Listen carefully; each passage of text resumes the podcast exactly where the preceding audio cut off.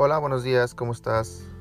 El devocional de hoy se titula Manejando el estrés como Jesús, uniéndote a un grupo pequeño. Es tal angustia que me invade que me siento morir, les dijo Jesús. Quédense aquí y manténganse despiertos conmigo. Mateo 26:38. ¿Sabías que Jesús tenía un grupo pequeño? Lee los evangelios y te darás cuenta de que Jesús hizo casi todo con su grupo pequeño a los que llamó para que fueran sus discípulos más cercanos. Te enseñaré uno más de los siete principios para el manejo del estrés como Jesús.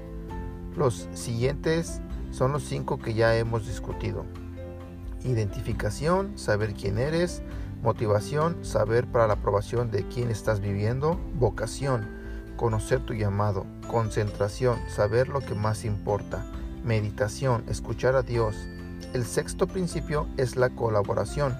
Si deseas reducir tu estrés, necesitas formar parte de un grupo pequeño.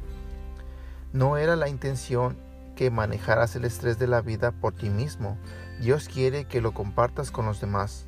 Probablemente has escuchado esta afirmación. Si necesita hacer algo bien, tiene que hacerlo tú mismo. Esa es una receta para el estrés, no para el éxito. No es lo que Jesús hizo. Lo primero que, hizo Jesús en su ministerio fue formar un grupo pequeño. ¿Sabías que Dios Padre quería que viviéramos en comunidad? Así que Él vivió esa verdad. Jesús se dirigió a su grupo pequeño durante la noche más estresante de su vida.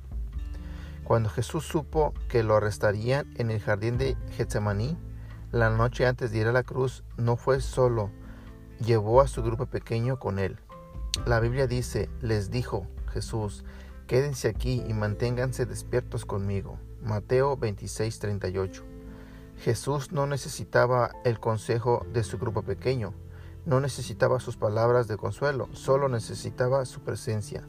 Si Jesús se benefició de un grupo pequeño, imagina todas las formas en que puedes beneficiarte tú también. Reflexiona sobre esto.